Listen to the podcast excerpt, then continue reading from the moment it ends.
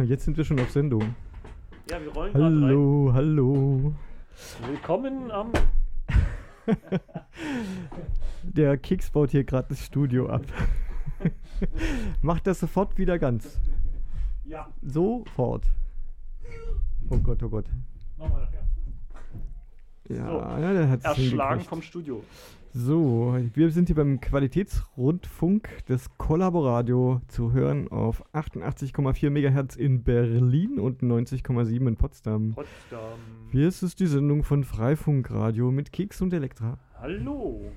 Ja, und äh, wir haben uns heute äh, überlegt, ein wenig über die Sicherheit in der Informationstechnologie Yippie, äh, äh, zu sprechen. Genau, und du kannst ruhig direkt ins Mikrofon sprechen. Ich Das bin schon wieder viel zu leise hier. Mhm. So, in der Informationstechnologie und dessen äh, Zubehör. Oh, ich sehe dich gar nicht mehr. So. ja, das ist der Nachteil an diesem Popschutz. Popschutz aus Strumpfhose. Mhm. Ähm, ja. Und zwar ist das ja äh, mehr oder weniger durch die Medien gegangen und äh, ach weiß ich, irgendwelche skandalösen Entschleierungen von äh, diversen Sicherheitssammelaktionen, äh, Diensten oder was auch immer. Wir sind in der so und so vielten Woche nach Snowden. Snowden, ja, weggesnodet, äh, hat sich die Sicherheit. Und äh, so langsam machen sich ja die Menschen so ein bisschen den Kopf, was denn jetzt eigentlich mit ihren Daten ist, die da alle in Amerika liegen. Ist aber die Frage, wieso sind die überhaupt da hingekommen, ja?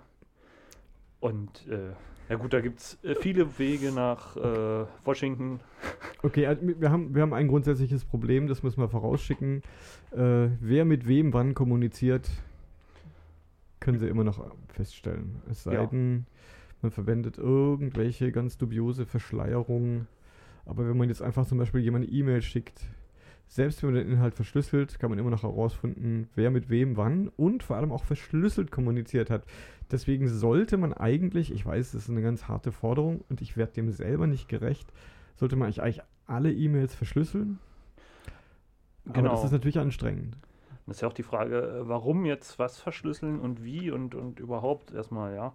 Ähm, gut, da muss man sich vielleicht auch mal ein bisschen das System angucken, was dahinter steckt. Also bei E-Mail ist es ja so, dass die Server an sich äh, alle gegeneinander sprechen, miteinander, übereinander ähm, und dass meistens bisher alles unverschlüsselt passiert ist, wenn sie miteinander ihre Daten ausgetauscht haben. Also man muss sich das vorstellen, man schreibt eine E-Mail auf seinem Computer, unverschlüsselt von der Tastatur in den Computer rein, in sein Mailprogramm und dann macht das Mailprogramm, je nachdem, was es da so sagt, eine Speicherung von dieser E-Mail auf der Festplatte, ähm, bis es losgeschickt wird. Dann wird es auf dem Server, der jetzt mir zugehörig ist, also weiß ich hier, was ist denn so ein, so ein Tomatenserver hier, weiß ich, äh, so Freemailer irgendwas, ja. Freenet.de, web.de, Ja. whatever. Oder dein eigener Server. Das Oder dein können wir, eigener können wir nachher nochmal genau. drüber reden, ja. Da geht ja eine Verbindung hin und das ging meistens bei den billigen über POP3 und IMP, IMAP. IMAP, ja, ähm, als Transportmittel erstmal zu diesem Server hin. SMTP ist, glaube ich, das Send-Mail-Protokoll. Und das ist alles äh, in einer, in einer grundlegenden Einstellung unverschlüsselt gewesen. Ihr schickt Postkarten. Ihr schickt Alles, was ihr Postkarten. schickt, sind Postkarten. Genau. Und dann nicht mal, die werden nicht mal so richtig in den Briefkasten geschmissen, sondern eigentlich offen durch die Welt getragen. Genau, und äh, gibt es jetzt auch auf Sendern für das nicht so ganz intellektuelle, gefestigte Publikum, gibt es jetzt Werbung für die DE-Mail. Oh ja. Ein ganz großartiges Ding, äh, wo die Übertragung halt ja vielleicht dann verschlüsselt ist zwischen eurem Computer und dem Computer des DE-Mail-Anbieters, also GMX zum Beispiel wirbt damit. Aber da ist es dann wieder entschlüsselt. Und ihr könnt gar nicht äh, verschlüsselt kommunizieren. Also, beziehungsweise die DE-Mail an sich verschlüsselt gar nicht, damit nämlich euer Provider filtern kann, ob da Spam drin ist. Ja. Und deswegen äh, ist es mit der Sicherheit gleich Banane und man kann es vollkommen knicken. Es ist äh, eine Mogelpackung, es Ja. ist Beschiss. ja. Man kann sich das. Und man darf sogar Geld dafür bezahlen, oder? ja, das ist dann. 39 Cent für eine E-Mail war, glaube ich, im Ne, du, Gespräch. du schmeißt jetzt ein bisschen was durcheinander. Also es gibt ja dieses äh, Lustige, was sie jetzt rausgeschmissen haben, das ist dieses E-Mail Made in Germany. Das ist erstmal diese Vorstufe, wo dieses alte System funktioniert, was ich schon irgendwie Mail zu dem hin, zum Server, da wird es dann hoffentlich irgendwo verspeichert abgeschmissen und dann unverschlüsselt wurde es bisher auch wieder zwischen den nächsten oder verschlüsselt zu den nächsten übertragen und dann wieder zum nächsten. Also durch tausend Hände diese E-Mails, bis er dann zum Ziel kam. Und äh, auf dem Zielserver wurde es dann auch wieder aufgemacht, reingeguckt, ist da Spam drin, vorsortiert und äh, dann ging es weiter an äh, den Empfänger, mehr oder weniger. Genau. Auch wieder über diese entweder verschlüsselte, unverschlüsselte, meistens unverschlüsselte Variante. Also das unglaublich neue Feature davon ist, dass die Übertragung zwischen den verschiedenen E-Mail-Servern, also die ihr benutzt, also ihr schreibt über GMX jemand etwas an web.de, dann geschieht die Übertragung zwischen GMX und web.de zum ersten Mal Ja. verschlüsselt. Seit neuesten, genau. Mit, Ganz äh, großartig. Mit ganz veralteter Technik, wie ich das gelesen habe. Also die, die, die Verschlüsselungsvarianten, die sie da nehmen, die sind alle schon geknackt.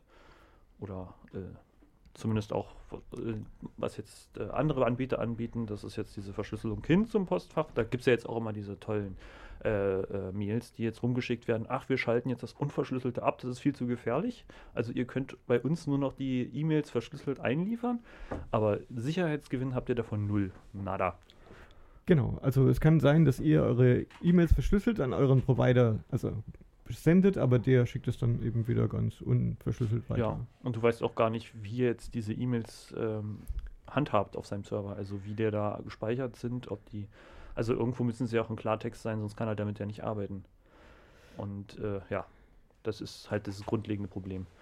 Was du jetzt erwähnt hattest, das ist dieses andere Ding, was sie gesagt haben, diese Behördenmail. Na, die die E-Mail. Genau, die E-Mail oder äh, ja, so eine rechtssichere E-Mail, die quasi als zugestellt gilt, wenn man sie 15 Tage in der Mailbox hat. Ja, genau. Mhm. Äh, genau, und da Wo man sich irgendwie mit dem neuen elektronischen Personalausweis. Kann man machen, genau, oder mit Postident geht, glaube ich, auch. Mhm. Wie auch immer, will da gar keine Werbung für machen. Ne, auf keinen Fall, das ist nämlich Bullshit. Ja, und äh, die werben ja auch von Ende-zu-Ende-Verschlüsselung. Das heißt, äh, genau dieses Modell, was wir eben vorgestellt haben, mit den einzelnen Verbindungen, die verschlüsselt sind, aber bis zum Server nicht, weil der Server muss ja reingucken, ob da irgendwelche bösen Sachen drin sind. Lang- Und äh, ja, Lange Rede, kurzer Sinn, es gibt nur eine Methode, ihr verschlüsselt das auf eurem Computer und die Person an, oder die Personen, an die ihr das verschlüs verschlüsselt schickt, die entschlüsseln das auf ihrem Computer und genau. kein anderer hat dazu Zugang zu dem, was da in eurer E-Mail drin Ja. steht. Vorausgesetzt, euer System an sich ist sicher. Und Ja, das ist, da wird das, dann das wäre dann der Punkt, der Genau. äh, einen kleinen Angriffsvektor bildet. da wird's jetzt noch ganz furchtbar schlimm. Also das größte, dickste Vorhängeschloss, was keiner knacken kann, nützt nichts vor einem Pappkarton. Richtig. Ja, und äh, da sitzt man dann auch wieder am, am falschen Hebel. Ja, und äh, diese, diese Geschichte kann man eigentlich auch äh, von einem Medium zum nächsten bringen. Also ähm, nehmen wir jetzt das Instant Messaging. Da gibt es seit äh, ewiger Zeit schon dieses sogenannte Off-the-Road-Transcripting oder Verschlüsseln. Und äh, damit wird auch eine Ende-zu-Ende-Verschlüsselung implementiert in äh, sämtlichen Protokollen, wenn denn der, äh, denn die Software, die jetzt mit dem Server von diesem Instant Messenger kommuniziert, wenn er dieses ähm, Verschlüsselungsprinzip unterstützt. Und äh, dann könnt ihr eigentlich auch von euch aus zum Ende ähm, eine verschlüsselte Nachricht verschicken, die kein anderer zwischen euch lesen kann. Genau, ihr könnt chatten Genau. Und da kann keiner mitlesen. Ja, aber prinzipiell ist das auch nicht gesagt. Also man weiß dann hinterher, dass die E-Mail wohl verschickt worden ist, aber man kann auch nicht mehr feststellen, wie viele Mails oder äh, nicht E-Mails, meine ich jetzt die Die Texte. Chats. Genau, man kann aber nicht mehr hundertprozentig feststellen, ob das jetzt auch wirklich von dem kam oder nicht. Also gut, der Schlüssel ist da, aber ob der Mensch da vorsteht und, Hm. und schreibt, das ist ein anderes Thema. Man kann aber auch niemand etwas in Abwesenheit schicken. Also wenn Ja. man einen Chat hat mit jemand und äh, ist es gewohnt, dass man der anderen Person in dem Chat was schickt, obwohl die gerade abwesend ist, dann klappt es trotzdem nicht. Immer noch zu leise? Ich bin zu leise. Du bist immer mich, zu leise, Ich bin Chris. hier. Oh, ja, ich höre ich hör mich selber mal so laut. Da muss ich mich mal hier ein bisschen leiser drehen, dann bin ich nicht Genau, mehr das so laut. Ja, das ist diese End-zu-End-Verschlüsselung für Chats. Und ähm, meines Erachtens, naja, ist das in verschiedenen Protokollen möglich. Das ist jetzt hier XMPP äh, für das Server-Client oder wenn man einen anderen Client benutzt, auch für das IRC-Protokoll und für das, ähm, ja, wie ist das? Naja, die ganzen Messenger. Aber für diese neuen Sachen gibt es sowas noch nicht. Äh, Was jetzt aufgekommen ist, dieses WhatsApp-Geschichte und äh, Google Talk und weiß ich was. Nee, das heißt jetzt auch anders. Ähm, ja, das ist ja quasi dann nochmal äh, katastrophaler als vorher. Man, man schickt seine Messages zu irgendjemandem, äh, der dafür verantwortlich ist, dass es ein anderer bekommt und das dann irgendwie zuordnen soll. Also dieses Worst-Case-Szenario ist für mich immer dieses WhatsApp, weil das funktioniert als Authentifizierung mit Telefonnummern. Und dann stellt sich vor, man hat irgendwo eine Telefonkarte, so, so ein Prepaid-Ding, das lässt man mal ein Jahr lang in der Schublade liegen. Dann wird die Nummer neu vergeben, weil die abgelaufen ist. Und schwuppdiwupp kann dann irgendjemand anders, der sich diese Nummer zuteilt, mit seinem Telefon WhatsApp machen und dann die Messages von jemandem bekommen, der ausgibt, er wäre jetzt, weiß Du. ich, ich, genau, Du. die die Karte früher hatte. Ein ganz großes Ding, finde ich. Und äh, ja, kann ich eigentlich überhaupt nicht empfehlen, sowas. Also gut, wenn man da irgendwie sein Geld sparen will und immer ein aktuelles Adressbuch hat, okay, aber ja, ist genauso bescheuert wie ähm, äh, Adressrecycling bei E-Mail-Anbietern. Das ist so das nächste. Man äh, klickt sich irgendwelche lustigen Accounts, äh, heiratet jemanden, gibt seinen Namen ab, gibt sein altes E-Mail-Postfach ab, weil man will ja jetzt den neuen Familiennamen tragen und schwuppdiwupp kommt Max Müller und meldet sich an, oh, meine E-Mail-Adresse ist noch frei. Hm, cool. Ich krieg sogar ein ähm, Newsletter auf meinen Namen von irgendwelchen Buden, die ich noch nicht gehört habe, finde das interessant. Ach ja, ich habe ja schon einen Account, sagt mir das System. Mhm, lass ich mir mal das Passwort zuschicken, schwupp. ja, so schnell kann es passieren. Ja, das ist so ein bisschen Sicherheit. Was hat man denn an Adressen? Was äh, benutzt man und äh, wie kann man damit umgehen? Ich würde mal, ich kann es mir nicht verkneifen, aber wenn jemand ein Windows benutzt, auch egal welches das ist, dann ist da nichts sicher. Nö, Und äh, zum Beispiel meinen PGP-Schlüssel werde ich auch nicht meinem Android-Telefon anvertrauen, ganz sicher nicht nicht. ja, das ist immer die Frage, was hat man denn dann für ein System drunter und wie sehr kann man es verstehen hinterher, ja? Also wir, wir Und was, was sieht man, was da läuft und ja. 1999 äh, stand es äh, bei Telepolis im Heise Verlag, dass seit Windows 95 waren da immer Schlüssel drin, äh, die nicht Microsoft gehörten und einer davon gehörte der NSA und es gab einen weiteren Schlüssel, von dem zumindest damals, ich weiß es nicht, ob sich geändert hat, nie herauskam, wem dieser Schlüssel gehört. Also dieser Schlüssel wurde schon mit dem Betriebssystem seit 1995 immer ausgeliefert. Damit konnte man sicherlich zum Beispiel äh, Software-Updates beglaubigen. Also so, ja, damit Mhm. war dann eben der NSA alle Türen offen. Und ich glaube, wenn das 1999 so war und dann war da so ein Terrorattentat 2001, Hm. da hat sich da nichts zugunsten der, der Anwender geändert. Ja, das, das war auch letztens irgendwie ein Gespräch, aktuell jetzt auch nicht mal Betriebssystem-Geschichte, sondern eher so ein Browser. Ja, bei Google Chrome gibt es ja diese tollen Extensions, die kann man sich kaufen, die dann automatisch geupdatet werden und wenn man dann äh, das wieder verkauft, was man, also man kann was entwickeln und diese Entwicklung verkaufen an jemanden und wenn dieser jemand dann Auto-Updates äh, ins System bringt für eine Applikation, die vorher wunderbar war für alle Menschen und auf einmal ein lustiges Feature für den jeweiligen Hersteller hat, äh, Locken aller Daten, äh, ja, hat man verloren. Also da sieht man dann gar nicht mehr, dass irgendwas Neues hinzukommt und äh, es ist einfach drin. Genauso sollte man immer, wenn man irgendwelche, weiß ich hat man jetzt so ein mobiles Telefon, so ein neues und äh, muss dann immer kritisch hinterfragen, müssen denn eigentlich die Applikationen da drauf auf diese Funktionen vom Telefon zugreifen können? Genau, also wenn, äh, wenn Angry Birds Ja. vollen Netzwerkzugriff erfordert und den Zugriff auf An dein Adressbuch. für das Adressbuch Adressbuch und, Und, äh, auf die auch- Kamera, und ja. genau und das Telefon auch jederzeit aus dem Schlaf aufwecken darf. Genau. Standby verhindern, ja, das, das sollte einen dann schon bedenken geben. Ich meine, man muss ja nicht jeden schwarz malen, aber ähm, man kann sich auch überlegen, was denn jetzt einfach so ein paar Features, die man kombiniert, alles auslösen können. Ja. Und äh, Geeks, hast du heute irgendwas mitbekommen von dem äh, We Fight Back Day gegen die NSA, gegen die Überwachung durch die Geheimdienste? Mm, nee, habe ich bisher noch nicht. Hm. Also ich habe bloß bei Google gelesen, ha, dass es heute dieser Internet Security Day ist. Und aber nee, äh, wie Fight Back klingt, äh, nee, ich weiß nicht, ist das jetzt diese DDoS-Attacke von der NSA auf, auf Anonymous oder? Nein, nein, nein, das ist, äh, es kommt von diesen äh, digitalen Bürgerrechtsbewegungen. Ähm, aber irgendwie außer irgendwelchen Ankündigungen auf Twitter habe ich jetzt nicht viel davon mitbekommen. Also ich würde da erwarten, dass da die Straßen voller Menschen sind, die alle wütend sind und protestieren. Aber das, Mhm.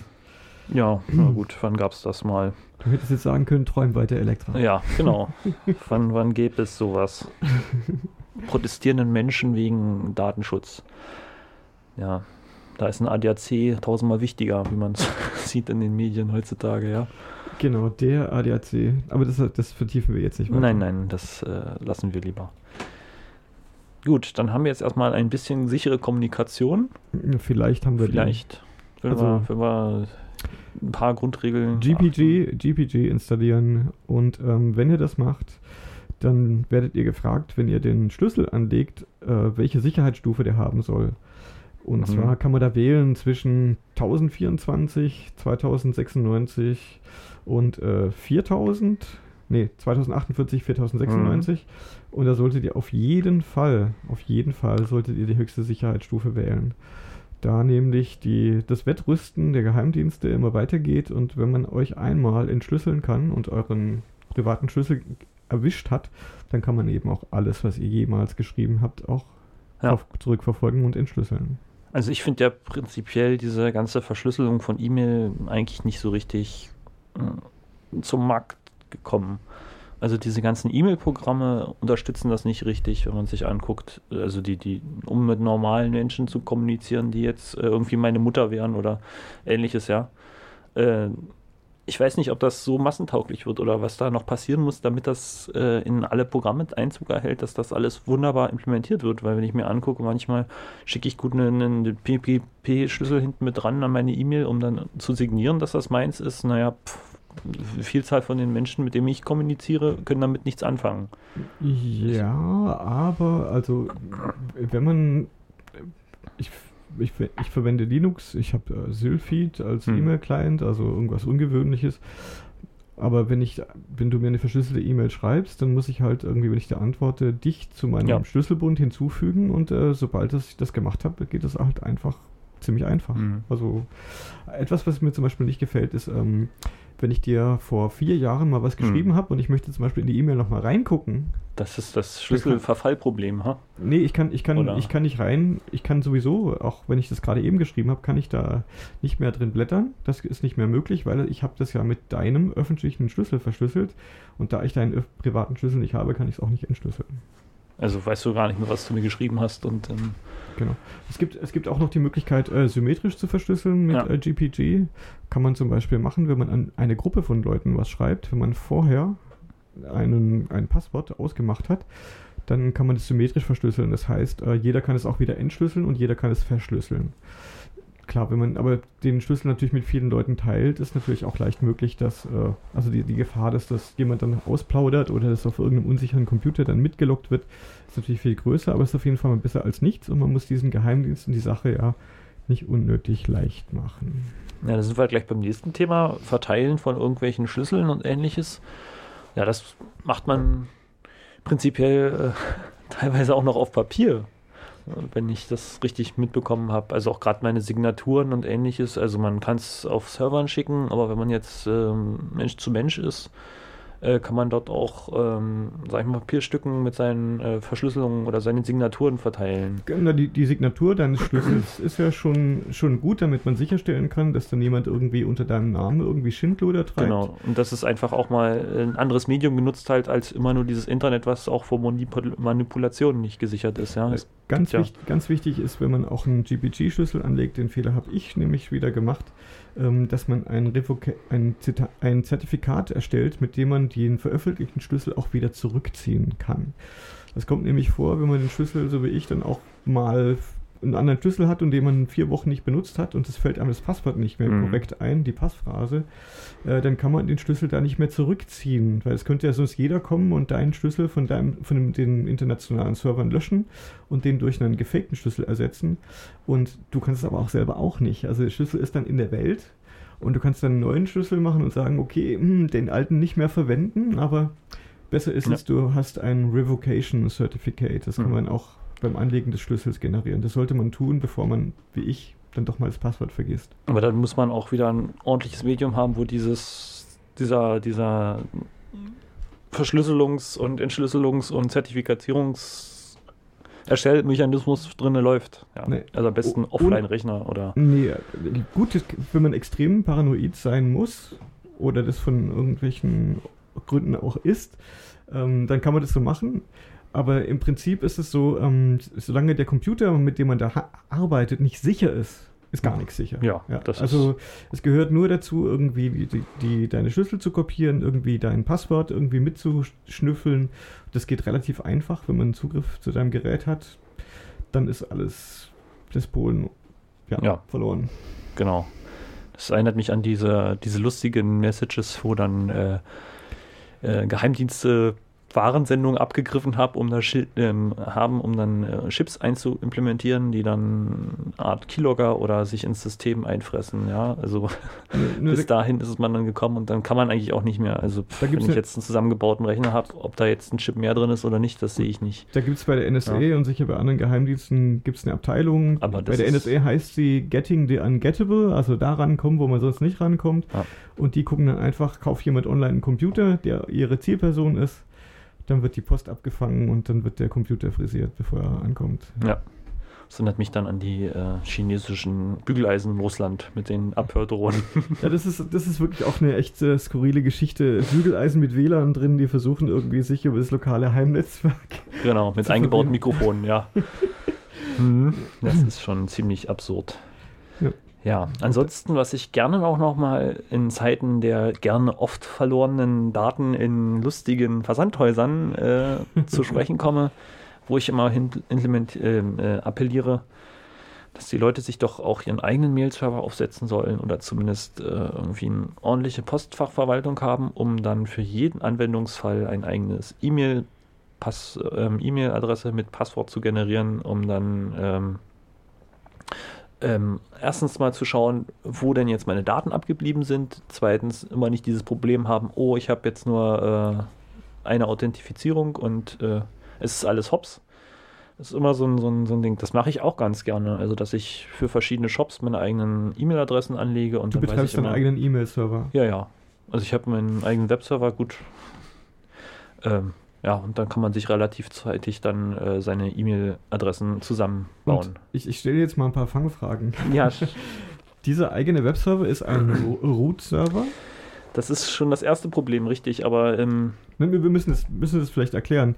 Äh, wenn du dir deine virtuelle Maschine gemietet hast, genau. hat der, der Betreiber dieses dieser, dieser Maschine, in dem diese virtuelle Maschine von dir läuft, ja. völligen Zugriff auf alles, was du da das machst. Das ist ein großes Problem bei diesen virtuellen Maschinen, richtig. Es geht aber auch, äh, es geht eigentlich überall hin, äh, selbst wenn du irgendwie deine eigene Maschine hast und die irgendwo ins Rechenzentrum schraubst und da nicht irgendwelche Melder oder Sensoren reinsetzt, äh, kann es immer noch sein, dass da einer einen Schraubenzieher in die Hand nimmt und das Ding manipuliert, ja. Also und dann, je nachdem, welche Sicherheitsstufe du da äh, gebucht hast, ja, das kann man nirgendwo ausschließen. Aber richtig, beim virtuellen System oder bei so einer äh, virtuellen Maschine ist die Gefahr einfach größer, dass übers Root-System Angriffe laufen, die dann deine Maschinen kaputt machen. Richtig. Also der, der Inhaber der Maschine hat völligen Zugriff auf genau. das, was du da drin anstellst. Richtig.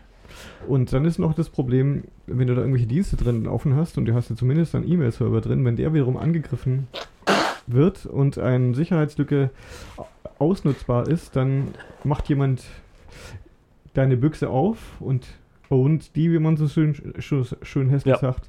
Und dann sind wiederum alle deine E-Mails und alles andere halt eben auch zur Verfügung. Ja, das so sollte man sich halt auch immer bewusst, bewusst sein, wenn man sowas selber verführt. Aber ähm, andererseits kann das auch bei jedem anderen großen Diensteanbieter passieren, ja. Das ist nur, nur kann, man, kann man hoffen, dass jemand, der das professionell macht, ja. genau das im Auge hat, weil das ja für, für, seine, für seine Firma, für sein, für sein Gewerbe ist das natürlich die, die ja, Megakatastrophe, wenn es rauskommt. Ja, rauskommt. richtig. Also man kann auch, ich sag mal, wenn man sich irgendwo eine Webseite für einen Euro im Monat klickt und dann hat 100 E-Mail-Adressen dazu, dann kann man ja auch schon mal leid dieses Ding fahren. Aber man hat auch nicht irgendwie, ja, es ist immer eine Frage, wie viel Sicherheit man sich damit gibt. Ja. Also ich würde vorschlagen, dass man äh, die E-Mails dann nicht allzu lange da auf dieser Maschine lässt. Ja. Dass man da vielleicht mehrere Kopien hat, aber man sollte sie auf jeden Fall nicht ewige Zeiten da oben aufbewahren, weil sonst kommt dann jemand auf dumme Gedanken. Ja. Auf jeden Fall. So, was haben wir jetzt? 39. Dann haben wir noch einen kleinen Moment Zeit. Ähm, und zwar, jetzt hatten wir das. nee, ich überlege gerade, ob man noch ganz wichtige Sachen zur IT-Sicherheit jetzt sagen kann, außer dass man aufpassen muss, wem man dann seinen Rechner in die Hand drückt, wenn Es man am Flughafen steht zum Si Beispiel. Sicher Sicherheit ist kein Zustand, in dem Nee. man lebt, sondern es ist ein Prozess, Ja, und mit dem, vor man sich, allem, mit dem man sich kümmern muss. richtig, und man muss auch immer am Ball bleiben, das Aktuellste drauf zu haben, was man so machen kann. Weil äh, Sachen, die jetzt zwei Jahre alt sind oder fünf Jahre alt sind, äh, sind meistens schon so weit am Knackpunkt, dass sie äh, entschlüsselt werden können, dass man sofort was Neues machen muss. Wenn da auf der gleichen Maschine, auf der dein E-Mail-Server läuft, auch noch ein WordPress drauf ist, was schon längst nicht mehr abgedatet wurde, Ja, das auf einem vorbei. Webserver läuft, der auch schon seit zwei Jahren nicht mehr abgedatet wurde, dann bist are you in for trouble. Genau. Dann wärst du noch in so einer lustigen Umgebung mit PHP und MySQL und äh, schon hat man alles, was man sich als ähm, Dosenöffner vorstellen kann, auf einem System. Genau. Ja. Ja, aber es ist auch diese, diese Verschlüsselungsgeschichten. Das ist aber auch auf alle Systeme zu übertragen. Also auch, weiß ich jetzt, WLAN-Technologien. Äh, wenn man dort anfängt, seine, oder anfängt, man hat es hoffentlich schon, seine, äh, seine Verbindung dort zu verschlüsseln und äh, dort auch immer das aktuelle ähm, Protokoll nutzt, was dann auch noch nicht so richtig geknackt ist und dann möglicherweise auch nicht mit seinen Android in die kritischen Daten reingeht, um dann irgendwie die Passwörter, die dann in der Cloud von Google gespeichert werden, ja. Da bringt auch die beste Verschlüsselung nichts, wenn dann irgendwie äh, das Passwort vom WLAN-Netz mit deinem Benutzername äh, in einer großen Datenbank in der Cloud hängt. Ganz genau. Und Oder bei irgendeinem so einem- so Dropbox-Anbieter oder irgendwas. Ja. was wir auch gelernt haben, ist, dass, dass gerade der WLAN-Router zu Hause das Einfallstor Ja. ist für direkte Angriffe. Das wird immer beliebter, ne? Also wenn man sich anschaut, jetzt hat aktuell AVM. AVM, richtig ihre Fritzboxen geupdatet, weil dort ein Fernwartungsinterface geknackt worden werden konnte oder die, die Passwörter irgendwie weggekommen sind und ja, dann und äh, nicht allzu lange davor stellte sich heraus, dass auf ganz vielen Routern von ganz vielen Herstellern hm, ein, auf einem Port auch ein Geheimtür Geheimdienstinterface, ja. installiert war und äh, wo man sich wundern kann. Äh, Warum haben wir das nicht schon früher getroffen, ja?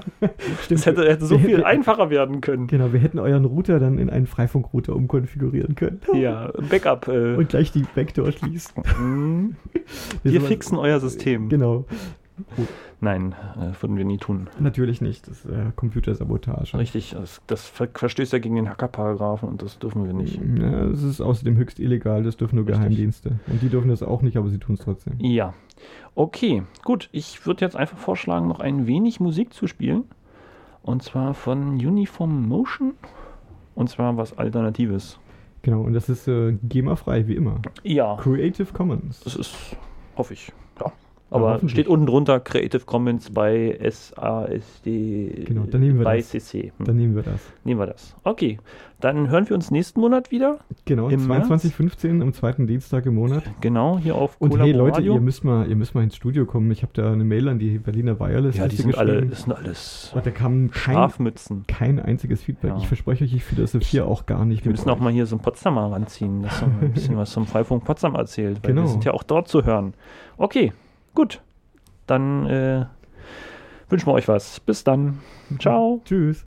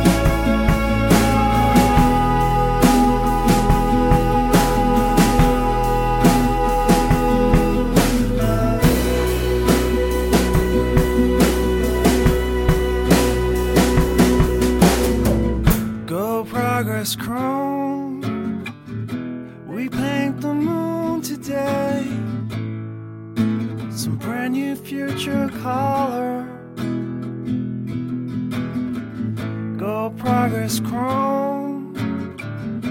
I aim to shoot the scaffolds. I like it how it's always been.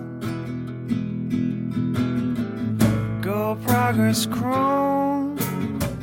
Nocturnal glare confusion. The night owl now will hunt the contractor. Go progress chrome. I won't be at your unveiling. I like it how it's always been. How it's always been.